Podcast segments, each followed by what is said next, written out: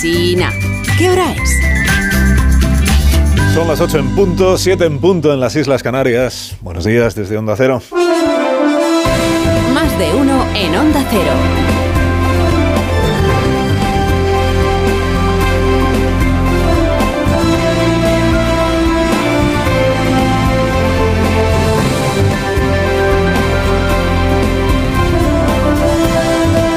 Bienvenidos a una nueva mañana de radio. Estamos estrenando el penúltimo martes del mes de enero, es día, día 24. Hoy vuelve a la actividad el colectivo de fijos discontinuos que más visibilidad tiene en la España democrática. Los diputados, que tienen contrato para cuatro años, pero que entre periodo de sesiones y periodo de sesiones echan unas cuantas semanas mano sobre mano. Ahora es cuando los diputados que me están escuchando se soliviantan, ¿no? Y, refunfuñan y dicen, oiga, que, en el Parlamento no, no cerramos nunca, ¿no? Algunos hemos trabajado todas estas navidades a destajo. No sé, no lo dudo, no lo dudo. Pero bueno, que ha, terminado las vacaciones parlamentarias y que coincidiendo con el Año Nuevo chino, que es el del Conejo del Agua, pues comienza el Año Nuevo parlamentario. En esta primera sesión del Pleno de hoy y sin haber terminado el mes de enero, ¿eh? ¿Quién dijo que las vacaciones eran largas? Feliz año a los, a los diputados. Que hay que convalidarle al gobierno mañana uno de los decretos que dejó aprobados antes de final de año. Los decretos que aprueba el Consejo de Ministros, bueno, a estas alturas ya lo sabemos, luego los tiene que convalidar el Congreso de los Diputados. Ya lo sabemos porque eh, a golpe de decreto es como viene gobernando Pedro Sánchez desde que empezó la pandemia. Tres de los cuatro años y pico que lleva ya gobernando. Legítimamente, eh, legítimamente, gobierna legítimamente, gobierna legalmente, legalmente con el visto bueno del Parlamento, todas estas cosas que hay que hacer ahora como aclaración previa para que no te acusen de estar atacando al presidente legítimo, cuestionando la democracia, etcétera.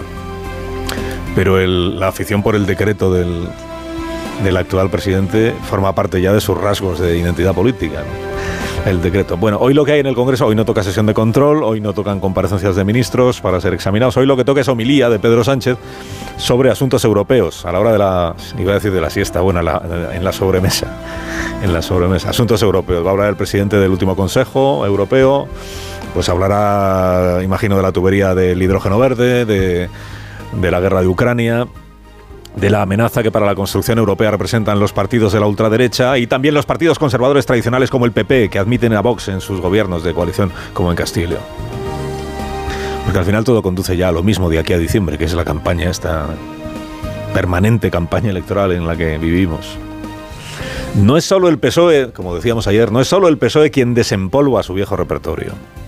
El PP también está de exhumación.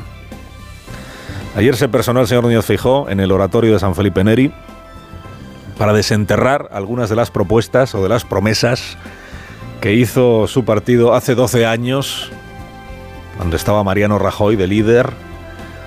Promesas que una vez ganadas las elecciones con mayoría absoluta, muchas de ellas, la mayoría durmieron el sueño a los justos. ¿Qué te digo yo? Cambiar la ley orgánica para elegir los vocales del CGPJ, evitar las puertas giratorias entre la justicia y la política, procurar que los magistrados del Tribunal Constitucional no estén significados políticamente, desvincular el mandato del fiscal general del mandato del gobierno. Todo esto ya lo propuso el PP hace 12 años. Y luego... O esto de que el alcalde sea automáticamente aquel que encabeza la lista que más votos obtiene en unas elecciones municipales, que esto también... Feijó ha puesto o ha repuesto todas estas promesas en una especie de spoiler de su futuro programa electoral que ha bautizado como Plan de Calidad Institucional, receptivo como es el aspirante, a los consejos que venían dándole algunos comentaristas para que pusiera el foco precisamente en este asunto, en el deterioro de las instituciones que se viene produciendo, según estos comentaristas y según el propio Feijó, bajo la presidencia de Pedro Sánchez.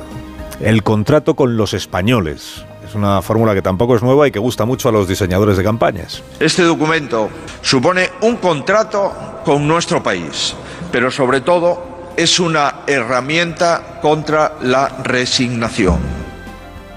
Gusta mucho a los diseñadores de campañas y más aún a los diseñadores de esta campaña interminable del PP que parten con la ventaja de que si algo caracteriza al actual presidente del gobierno, a Sánchez, es haber incumplido sus promesas y su palabra reiteradamente. En casi todos los asuntos que uno pueda imaginar. ¿En qué quedarán estas promesas contractuales de Núñez Feijóo? Pues eso solo lo revelará el paso del tiempo y solo si en enero de 2024, de aquí a un año, Feijóo logra ser investido presidente. También Artur Mas se personó en un notario en el año 2006 para poner por escrito que jamás pactaría con el PP. Es que fue al notario, de verdad, Artur Mas. ¿eh? Y seis años después estaba pactando con el PP sus primeros presupuestos autonómicos. ¿Quién nos ha visto y quién nos ve? Así empezó el gobierno de Artur Mas, pactando con el PP y luego acabó con lo de la consulta aquella, el referéndum que no, que no era referéndum. Bueno, esta idea porque de, las 60 medidas que propone en su documento señor Núñez Fijó, ayer en el debate público solo apareció una, que es esto de que la lista más votada sea la que gobierne, que en el documento se refiere a los ayuntamientos. Y de hecho, el señor Núñez Fijó ayer habló expresamente de este asunto de los alcaldes, que también es una vieja promesa o una vieja propuesta. Es que esta idea de que el alcalde sea siempre el que más votos ha obtenido la inmortalizó Mariano Rajoy en una de sus intervenciones más célebres. Es el vecino el que elige al alcalde y es el alcalde el que quiere que sean los vecinos el alcalde. Esto era, Juan, Juan, era un, Juan era el aspirante del PP a la alcaldía de Benavente, me parece recordar. Pueblo de Zamora, seguro. Eh, y no era alcalde porque habían pactado los perdedores. Y por eso Rajoy decía, tiene que ser alcalde, bueno, lo decía la manera de Rajoy, tiene que ser alcalde el que más votos saque pero si luego se ponen de acuerdo los demás y suman más votos, no da igual, el que más votos saque. Esta era otra cosa que se decía mucho hace algunos años, la coalición de perdedores. Han, perdido y se ponen de acuerdo ellos para gobernar. El PP era muy partidario de que gobernara siempre la lista más votada, hasta que le surgieron Ciudadanos a su izquierda y Vox a su derecha, y se encontró primero con que era ya más difícil ser la lista más votada, y segundo, con que no siendo la lista más votada podía gobernar pactando con, los perdedores. Que es lo que ya venían haciendo el PSOE, e Izquierda Unida, desde las elecciones municipales del año 79, por ejemplo. Pactar entre ellos para conseguir alcaldías. Bueno, no tiene la menor esperanza Feijó de que el PSOE recoja este guante, por supuesto. Ni hace la propuesta con el objetivo de que el PSOE recoja este guante. La pretensión es poder aliviarse de mayo a diciembre del monotema de los pactos municipales con Vox, que es lo que vendrá en aquellos municipios después de las elecciones de mayo, donde el PP y Vox sumen, pero claro, necesitan formalizar algún acuerdo para... Entonces hijo podrá decir, yo ya propuse que gobernara directamente el más votado. Luego si hay que empezar ahora a negociar con Vox o con no sé quién para compartir gobiernos es porque no se me hizo caso a mí. Eso y que lanzar la propuesta de que gobierne el que gana las elecciones te hace aparecer ante la opinión pública como el que está convencido de que va a ganar. Porque quien no quiere jamás que gobierne automáticamente la lista más votada es quien sabe que no va a ganar las próximas elecciones. Bueno, ayer pasaron dos cosas, bueno, tres. Ayer pasaron tres cosas. Una, la primera, que Feijó se olvidó de explicar qué necesidad hay de cambiar la norma para que el alcalde sea el más votado. Es decir, que en España hay alcaldes de todos los colores ahora mismo. Casi todos, casi todos ellos, por cierto, son los más votados. Pero, bueno, hay, excepciones, es verdad. Almeida no fue el más votado y no parece que el personal lo sienta como una situación insufrible, ¿no? Hay que cambiar la norma ya, porque... Azcón, del PP también en Zaragoza, no fue el más votado. La más votada creo que fue Pilar Alegría. Y sin embargo consiguió un acuerdo con Ciudadanos, con Vox, y fue alcalde. O sea, no, parece que en España se, perciba una situación de urgencia, de emergencia, de indignación general, porque hay alcaldes que no fueron los más votados, ¿no? Y entonces, ¿por qué la necesidad cuál es? de cambiar la norma. No será para no tener que pactar gobiernos municipales con Vox, ¿no? A ver si en esto va a ser el PP como Sánchez, ¿no? Obstáculo que se me presenta, ley que cambio para superar el obstáculo.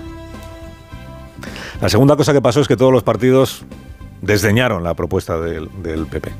Empezando por el Partido Socialista, que como había predicho Feijó, la despachó con burla. Eh, pero es broma, ¿no? No se lo cree ni él. Cuestiones menores o chascarrillos. Chascarrillos, broma, menudencias. Y la tercera cosa que pasó ayer es que Podemos tiró también de su repertorio favorito y llamó a Feijó ignorante. Feijó es un analfabeto político y constitucional que no conoce cómo funciona nuestro sistema. Analfabeto. Lo, dijo la, la jurista Teresa Pérez, coportavoz, coportavoz del Partido Morado, muy elegante en sus críticas. Analfabeto. Claro, Podemos es ese, es ese partido que hace nueve años predicaba que el sistema político español estaba blindado para impedir que personas y partidos como ellos pudieran entrar en el Parlamento. Podemos es ese partido que decía que aún estaba más blindado el sistema para que gentes como ellos jamás pudieran llegar al gobierno de España. Porque la transición había cerrado el paso a los partidos nuevos, porque la ley electoral era un cerrojo y había que romperle el cerrojo. Y porque la constitución era un lastre.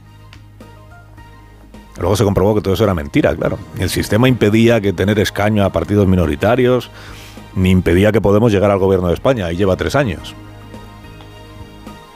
Luego ya de cambiar la ley electoral desde entonces, desde que llegaron al... ya no se ha escuchado ni media palabra, ¿no? Y ahora Podemos se en el garante de la Constitución. Dice, es un alfabeto constitucional. Pues no lo permite la Constitución. ¿El qué no permite la Constitución? Pues que gobierne automáticamente España la lista más votada. O lo de los ayuntamientos no, no se va a cambiar. Pero habría que cambiar la ley orgánica. Para lo de la investidura del presidente del gobierno habría que cambiar la Constitución, es verdad, claro. Porque hoy la Constitución dice, sistema parlamentario, quien consigue los apoyos es investido. Quien tiene más y es que no es, es investido. No ganó las elecciones, da igual. En el Parlamento que representa a la sociedad es el que tiene más apoyos, como ocurre hoy en nuestro Parlamento.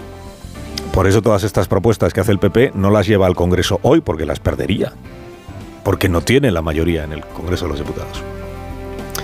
Pero bueno, esto que ahora al, PSOE le suena como a chascarrillo y a, y a una broma Hombre, tampoco le parecía tan chascarrillo a Pedro Sánchez en el año 2019, cuando era él quien trataba sin éxito de sacar adelante su investidura, y suspiraba el presidente por poder prescindir de Podemos como socio, aquella campaña electoral de octubre de 2019. ¿Qué campaña, presidente? Yo quiero hacer un anuncio aquí, una propuesta a todos los líderes políticos del resto de formaciones políticas, y es que si después del 10 de noviembre el Parlamento no acuerda la formación de un gobierno, se respete gobernar a la lista más votada. Ya, ya, ya sé que Sánchez lo que proponía era lista más votada en el caso de que los grupos parlamentarios no se pusieran de acuerdo para investir a un presidente, que no es lo mismo.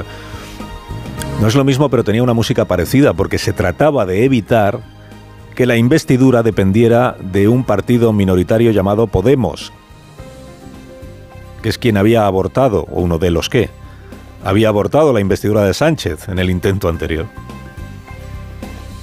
Es que Sánchez en aquella campaña del 19 alardeaba de no querer compartir gobierno con, bajo ningún concepto. ¿Con ¿Qué campaña la del año 19? Bueno, hoy dice Podemos, experto en leyes, que privilegiar la lista más votada sería algo parecido a regresar al bipartidismo. Y, y algo de eso hay, claro, algo de eso hay. Y es natural que esta idea repune a quienes saben que no van a ganar nunca unas elecciones generales. ¿De qué partidos pueden ganar? Pues con las encuestas en la mano hoy, dos, el PP y el PSOE. Podemos, ¿no? Claro. Podemos una vez creyó que podía llegar a ganar las elecciones, como ciudadanos. Pero hoy está resignado a su condición de costalero del Partido Socialista porque la cosa no da para más. Ni siquiera con Yolanda de candidata. Si es que Yolanda alguna vez se decide a ser candidata o suma candidata en alianza con Podemos. Carlos Alsina en Onda Cero.